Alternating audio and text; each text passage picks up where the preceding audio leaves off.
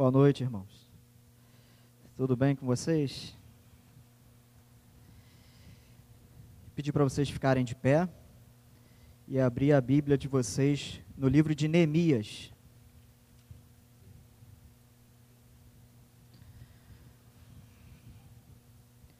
Neemias capítulo 2, a partir do verso 11.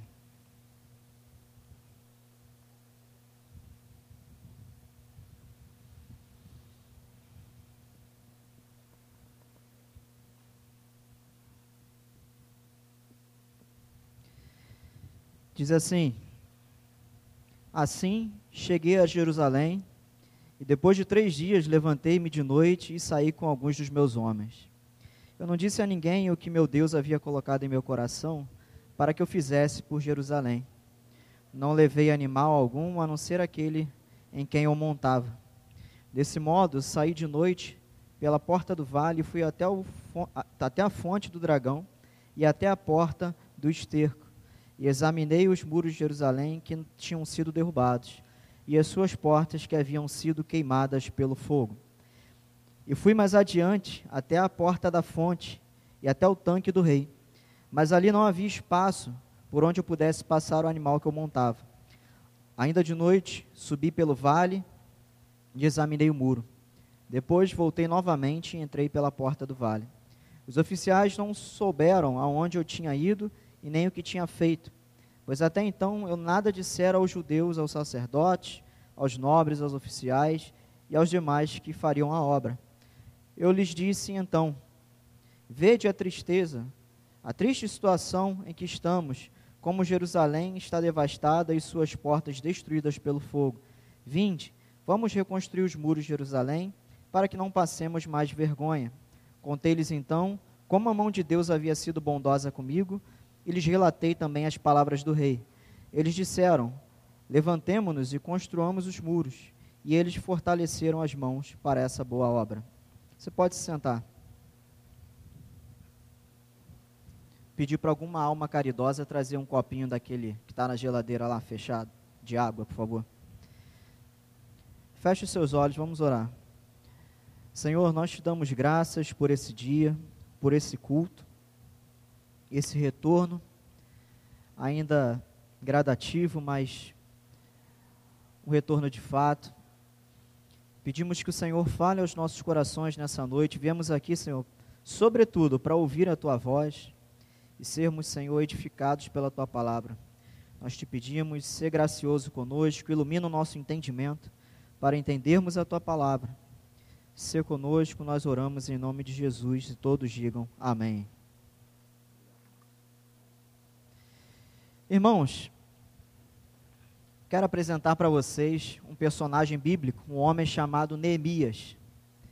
Talvez muitos já conheçam, talvez muitos conheçam superficialmente e talvez muitos nem lembrem.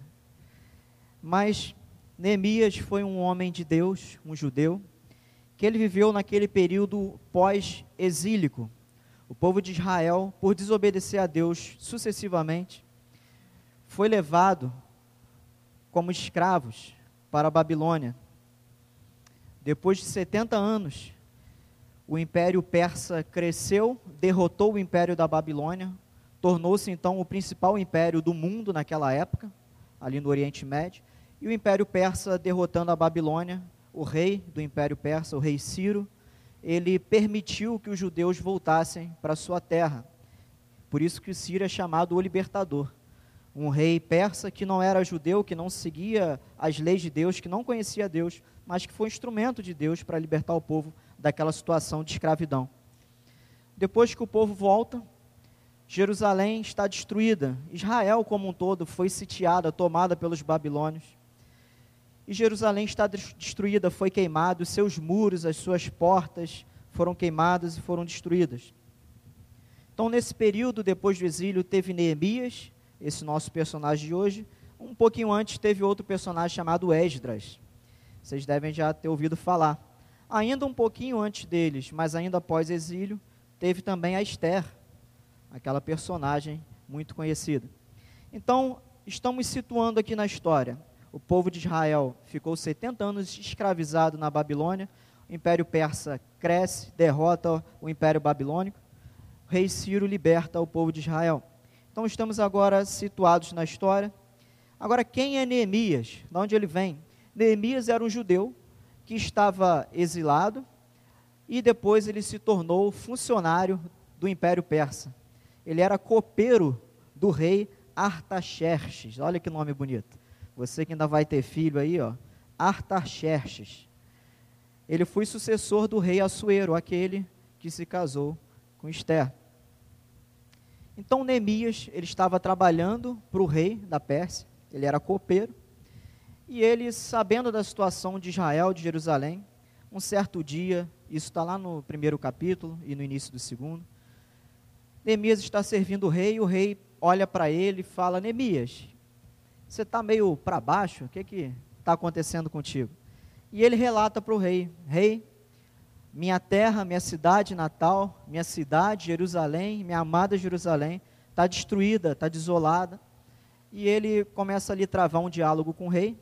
É bem possível que Neemias tivesse grande prestígio da parte do rei, porque ele abre o seu coração e o rei ouve. Vocês devem lembrar que impérios, antigamente, os reis eram tratados como deuses, eles eram soberanos. Eles não ficavam de muito papo com um funcionário, né, com um serviçal.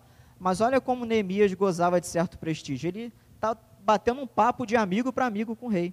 E até que o rei, é, depois de uma solicitação de Neemias, Neemias pede, rei, se for do teu agrado, se o Senhor me der uma autorização, eu vou voltar lá para minha cidade e vou reconstruir os muros da cidade.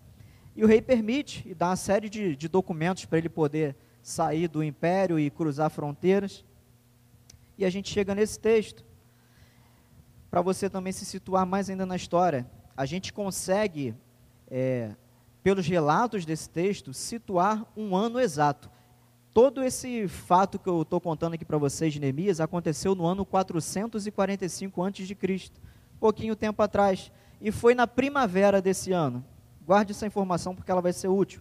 Na primavera do ano 445 a.C., Neemias sai da Pérsia e vai a Jerusalém para reconstruir a cidade, reconstruir os muros.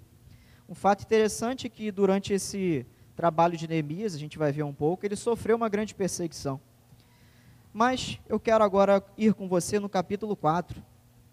Agora que você já está situado, você já sabe quem é Neemias, qual foi o período que ele viveu, o que, que ele fez, de uma forma simples, mas para você não ficar desorientado. Capítulo 4, verso 16. Agora Neemias está em Jerusalém, ele reúne um, um pessoal para poder fazer a obra de reconstrução do templo e dos muros, na verdade.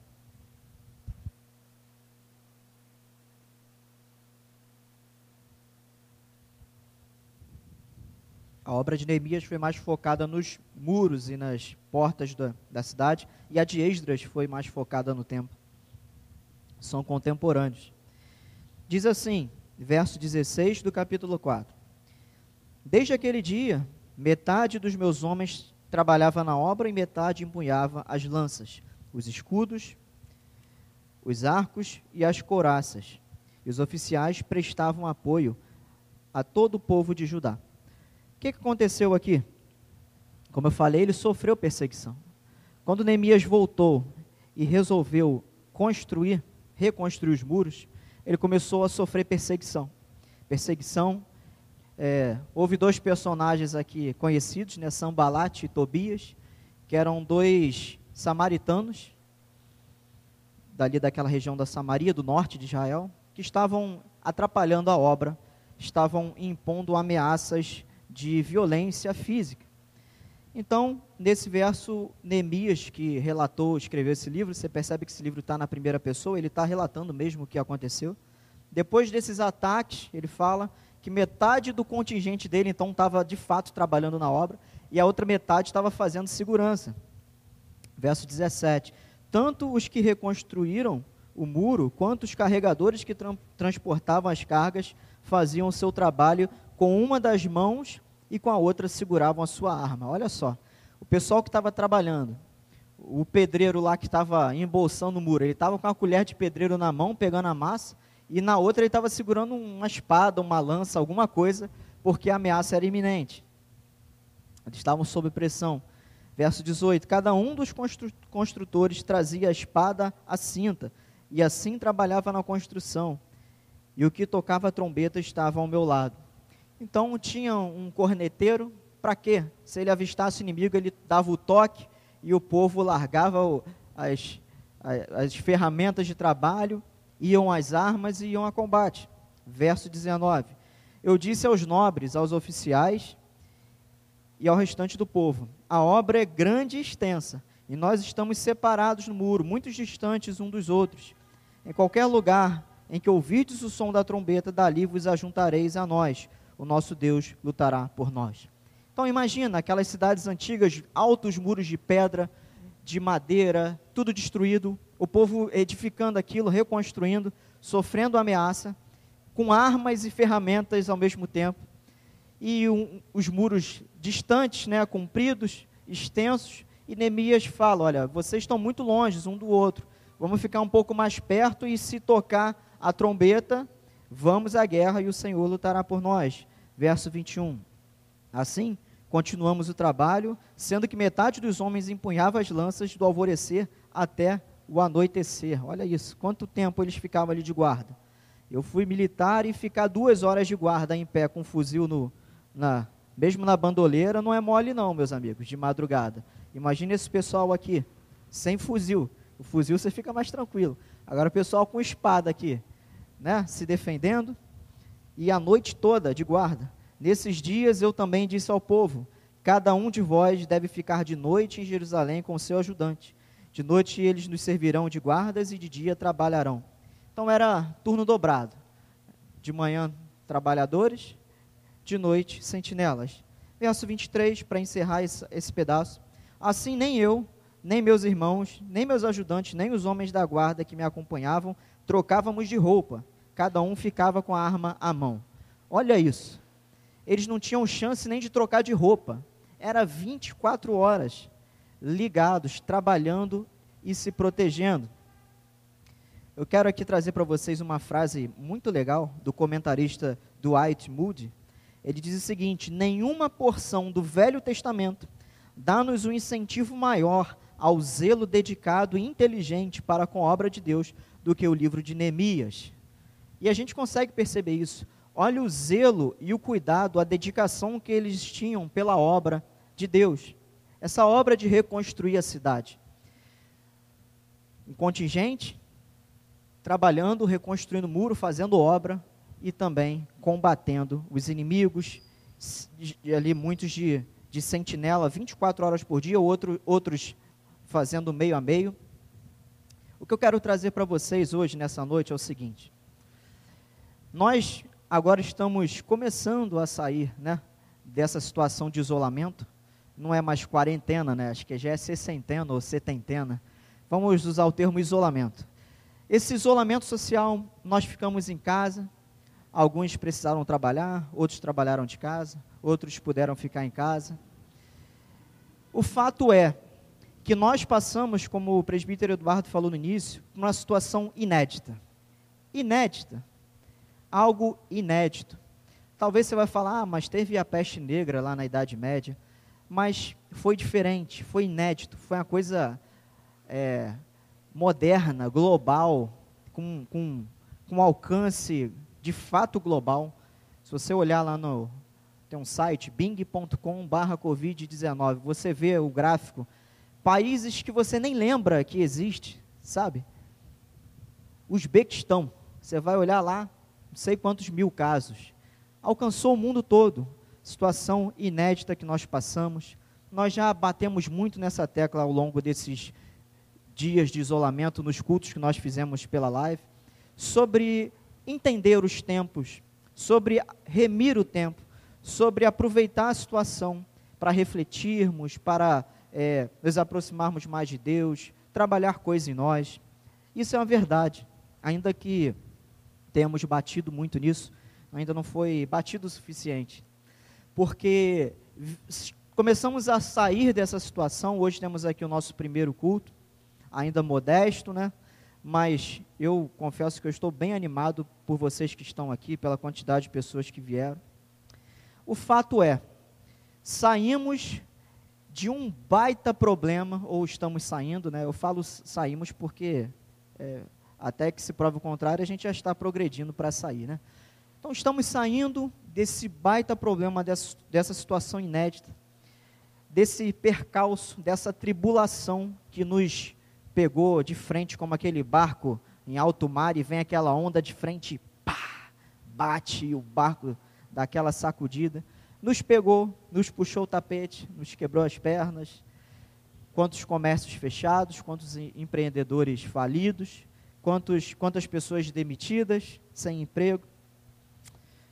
Nos pegou. E eu quero nesse contexto todo, trazer para vocês sete reflexões, sete aplicações, tendo em mente a história de Neemias, a pessoa de Neemias, o contexto de Neemias, e fazendo esse paralelo com a gente. Neemias acabou de sair do exílio e ele foi fazer a obra de Deus. Nós estamos saindo desse exílio, tá? Entre aspas. E o que a gente vai fazer agora? O natural do homem, do ser humano, é falar assim: meu irmão, depois de uma rebordosa dessa, agora eu quero é, ó, eu quero é ficar tranquilo. Eu não quero problema. Eu quero agora me reestruturar. Eu quero colocar as coisas no eixo. Eu quero começar a caminhar. Eu quero me organizar. Primeira coisa, e a número um: períodos de crise são ótimos momentos de reflexão e mudança. Essa é a primeira verdade, a primeira aplicação. Períodos de crise para quem tem Deus, não são momentos de desespero, ou não devem ser momentos de desespero. Não devem ser momentos de desesperança.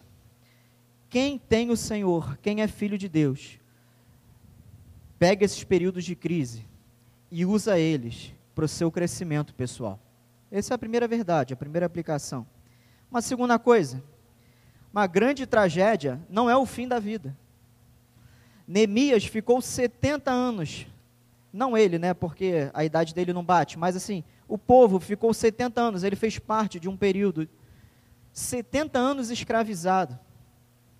Não foi pior do que a época do Egito, mas 70 anos. Quantos dias a gente ficou em casa nesse isolamento? Vamos contar que hoje seja o primeiro dia de um é, afrouxamento da, das coisas.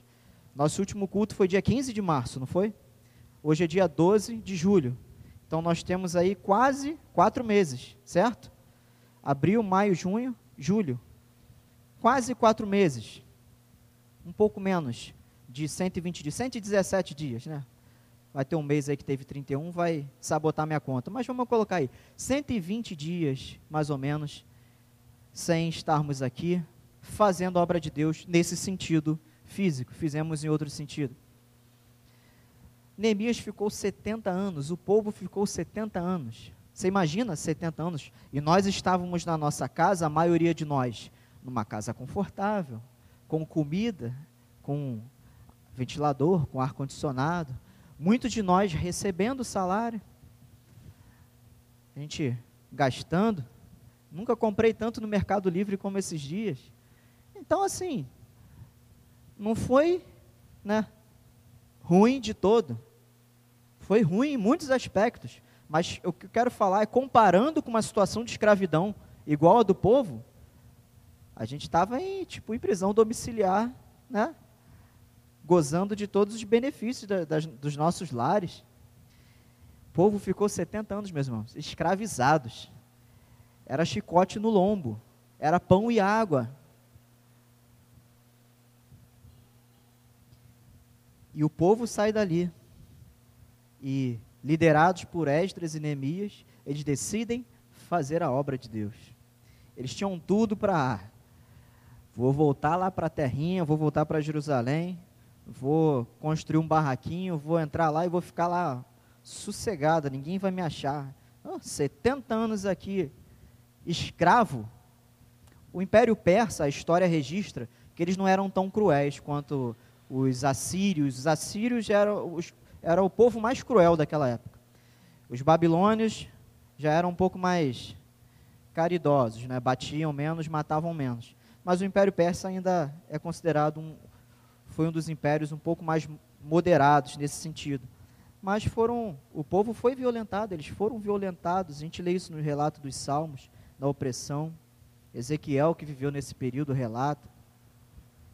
Então, eles tinham tudo para relaxar. E é isso que eu, que eu trouxe aqui. Uma grande tragédia não é o fim da vida. Nós estamos começando a sair. E alguém compartilhou, ou muitas pessoas compartilharam, foi o pastor Daniel que mostrou, um vídeo aí pela internet de um judeu é, tradicional, ele falando sobre as pessoas já no fim da vida, entre aspas, começar a coisas novas. E ele dá o exemplo de Moisés, que com 80 anos começou a exercer o ministério dele. Nós saímos desse, desse isolamento social Tire da sua cabeça que você saiu arrebentado demais e cansado demais e velho demais para fazer alguma coisa nova. Uma grande tragédia não é o fim da vida. Terceira coisa, o nosso passado não deve determinar a nossa alegria, disposição e trabalho no reino de Deus. Não importa quem você era, o que você passou e quais eram as suas circunstâncias pré-pandemia. Importa o que você vai fazer diante de Deus agora pós-pandemia.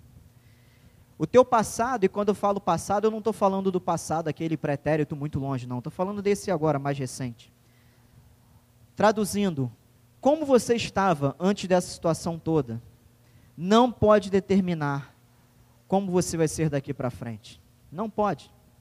Quarta coisa, é possível viver uma excelente primavera após períodos de densas lutas. Lembra que eu falei que foi na primavera do ano 445 que Neemias decide fazer obra de Deus? Era primavera. Primavera é uma estação conhecida por ser aquela uma das mais belas, né?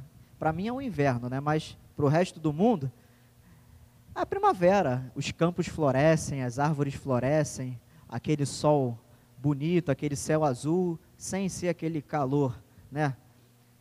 Igual do deserto.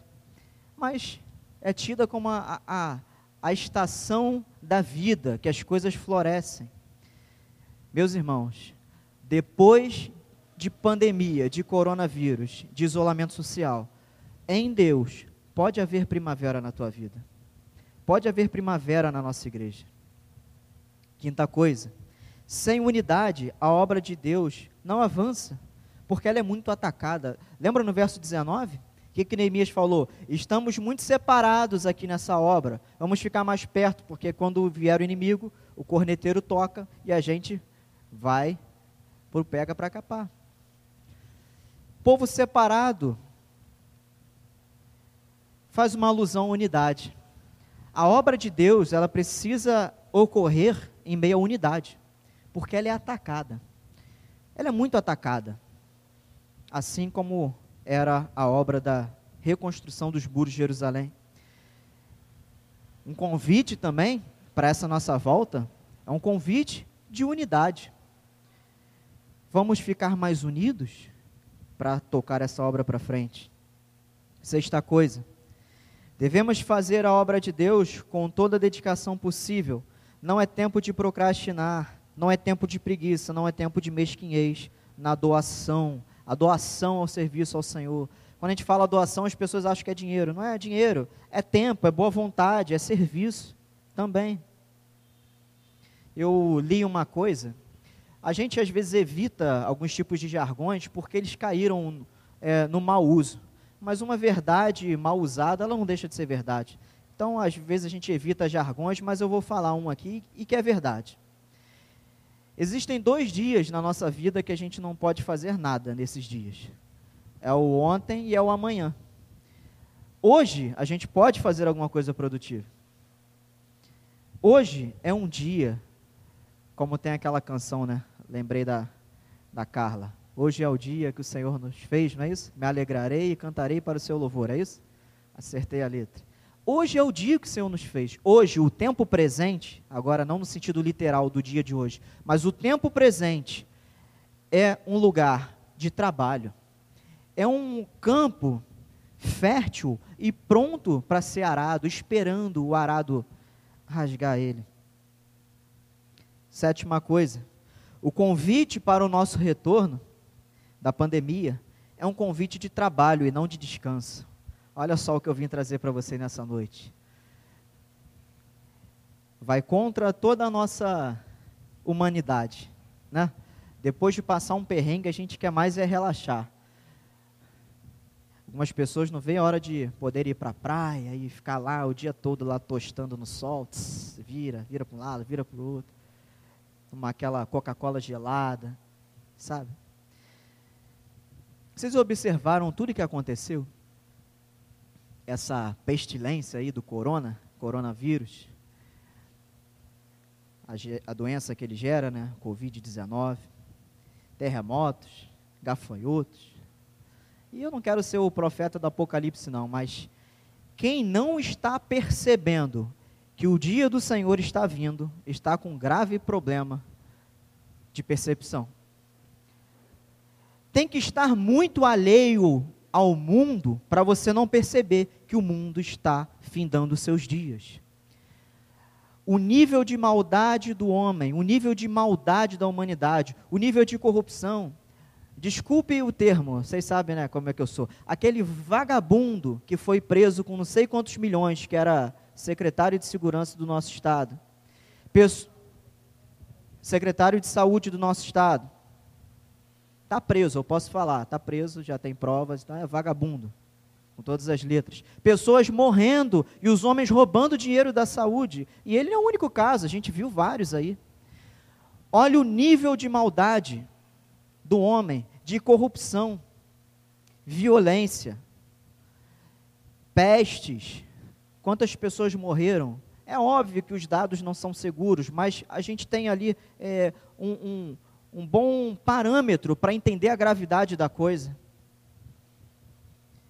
A gente tem um terremoto no México, nesses dias de pandemia, um terremoto grave. Falar, ah, terremoto sempre houve.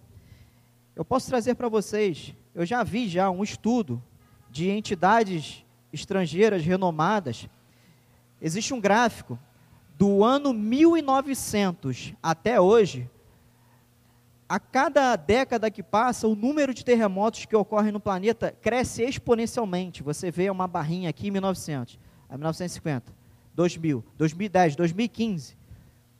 Isso está acontecendo, as coisas estão é, acontecendo de uma forma progressiva.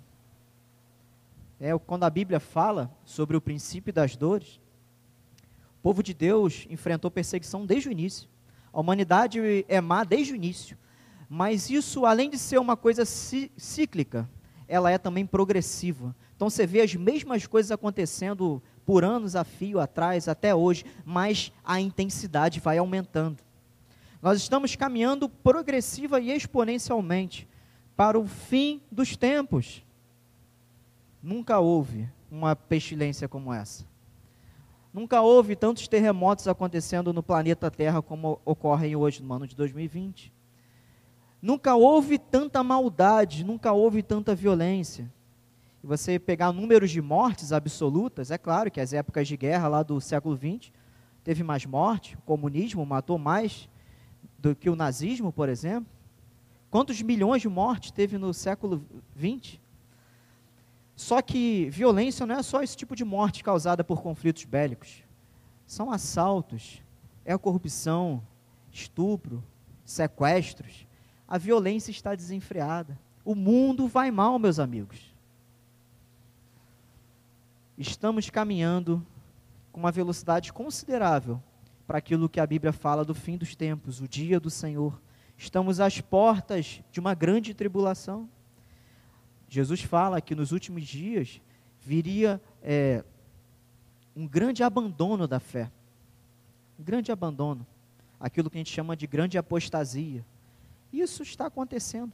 Porque para abandonar a fé não é somente alguém chegar e falar, não quero mais saber de igreja. É quando alguém ou uma igreja, em nome de Jesus, deturpa essa palavra aqui. Isso também é apostasia. Apostasia não é só esse abandono da fé, é também a deturpação da verdade. Isso é apostasia, é abandonar a verdade. Então, quando alguém troca a verdade por uma meia-verdade, por uma mentira, mentira, também é uma apostasia. Estamos caminhando, então, meus irmãos, como eu falei, o convite para o nosso retorno é um convite de trabalho. O que eu quero dizer nessa noite é que é hora de fazer aquilo que não estava sendo feito. É hora de voltar a fazer aquilo que estava parado. É hora de produzir mais do que antes. Esse é o convite de Deus para você e para mim nessa noite. Essa é a palavra que Deus colocou no meu coração. E eu tenho certeza que veio dele. Deus quer que voltemos dessa pandemia trabalhando mais, sem deixar que coisas do passado, coisas, realidades que nós vivíamos aqui, situações que nós vivíamos aqui, cicatrizes que tínhamos aqui pós-pandemia, elas não devem determinar o que vamos fazer daqui para frente. Meu irmão, volte, conserte sua vida, conserte-se com aquele irmão, conserte-se com aqueles problemas que você tinha. Não é hora de mágoa, não é hora de raiz de amargura. É hora de pegar essa porcaria toda e jogar fora e trabalhar para o reino de Deus. É hora de pegar todo aquele lixo dentro da gente e jogar fora. Jogue fora. E não estou cantando aquela música jogue fora no lixo, não, mas jogue fora no lixo. Volte diferente, com uma nova disposição. Mas como, Leandro, que eu vou fazer isso depois disso tudo? Ah, você não sabe os problemas que eu tinha antes. Tu não sabe o que, que eu passei na mão daquele irmão eu não quero nem saber. Eu quero que você ouça o que Deus está falando. Jogue esse, essa tralha no lixo e volte um novo cristão. Volte uma nova pessoa. Volte com um novo ânimo, com uma nova disposição, com um novo, com um novo fôlego, com uma nova chama ardendo no teu peito. Ele está às portas. Essa situação deixou bem clara. Às vezes eu acho que a igreja está muito distraída com o mundo e Deus pegou um megafone e falou agora: Meus filhos, eu estou às portas. Olha o que está acontecendo. Foi um megafone. Eu lembro agora de um grande teólogo que, que disse que o sofrimento é um megafone de Deus para um mundo surdo. C.S. Lewis falou isso. Esse sofrimento todo é um megafone de Deus berrando no teu ouvido: Eu estou voltando. Irmãos, façamos diferente. Que sejamos uma nova igreja. E parece é, coisa manjada, né? Todo final do ano a gente tem esse discurso, né? Culto de 31 de dezembro, né? A gente sempre fala, mas vamos entrar no ano de 2074 agora com uma nova disposição e um novo ânimo, fazer resoluções para o ano que entra, sabe? A gente bota lá metas novas e a gente quase nunca cumprir, consegue cumprir isso. Eu sou um, eu faço um monte de meta e eu não consigo.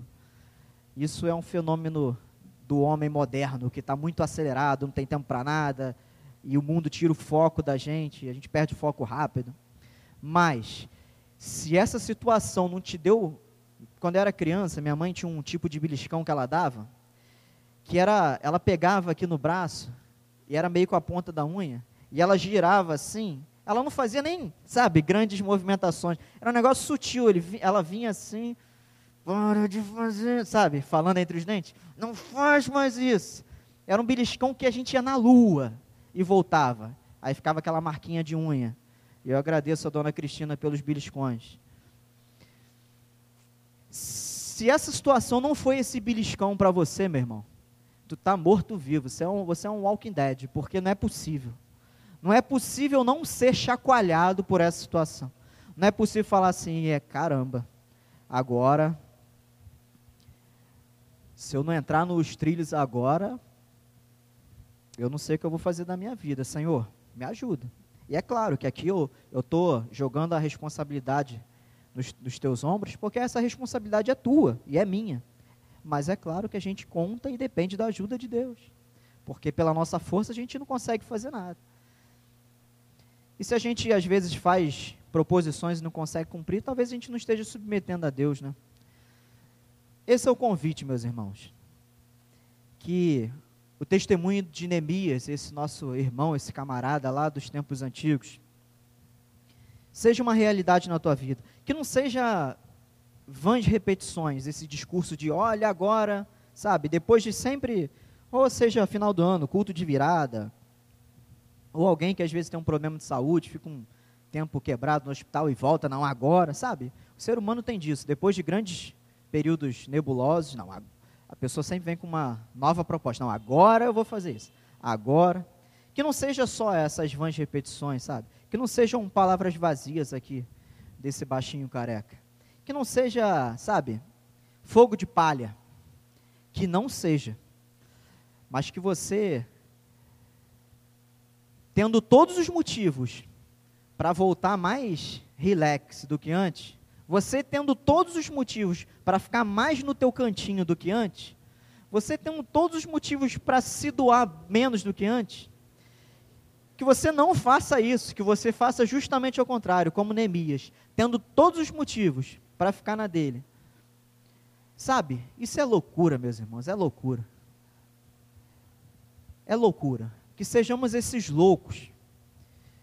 Que daqui a um tempo você olhe e fale: caramba, depois da pandemia, agora eu estou acelerado, estou trabalhando aqui na obra de Deus, estou fazendo coisa que eu não fazia, estou pegando peso que eu não pegava, eu estou carregando carga que eu não aguentava carregar antes, agora eu estou carregando. Que esse seja o teu discurso daqui a um tempo.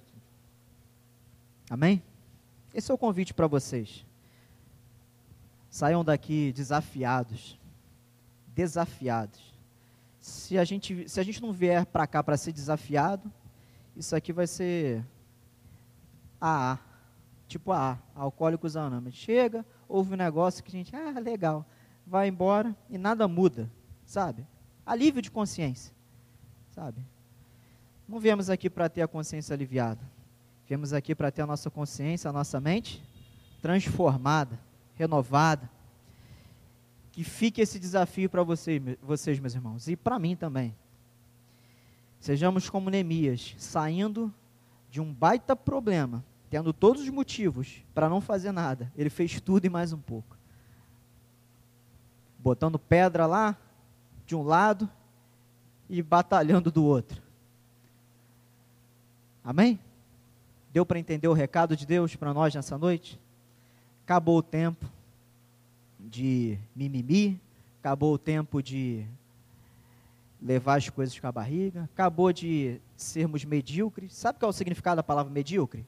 É aquilo que é na média. A gente entende que medíocre é uma ofensa. Não. Medíocre é algo que é na média. Você faz a coisa sempre na média, é algo medíocre. Não é que você é, é pejorativo, não é ofensivo. Então não é tempo mais de a gente ser medíocre, sabe? Na média. Não. É tempo de nos doarmos mais, mais. Jesus está voltando nosso Senhor deixou isso bem claro nessa situação toda. Só não vê quem é cego. Eu tenho certeza que todos vocês aqui tiveram os olhos do coração, como nós cantamos, abertos pelo Espírito de Deus. Tenho certeza que vocês viram essa situação e falaram: é, o negócio está feio, Jesus está voltando. Amém? Eu não quero me estender mais do que eu já me estendi. Eu queria ter falado menos, mas eu sabia que eu não ia conseguir. Feche os teus olhos, curva a tua cabeça.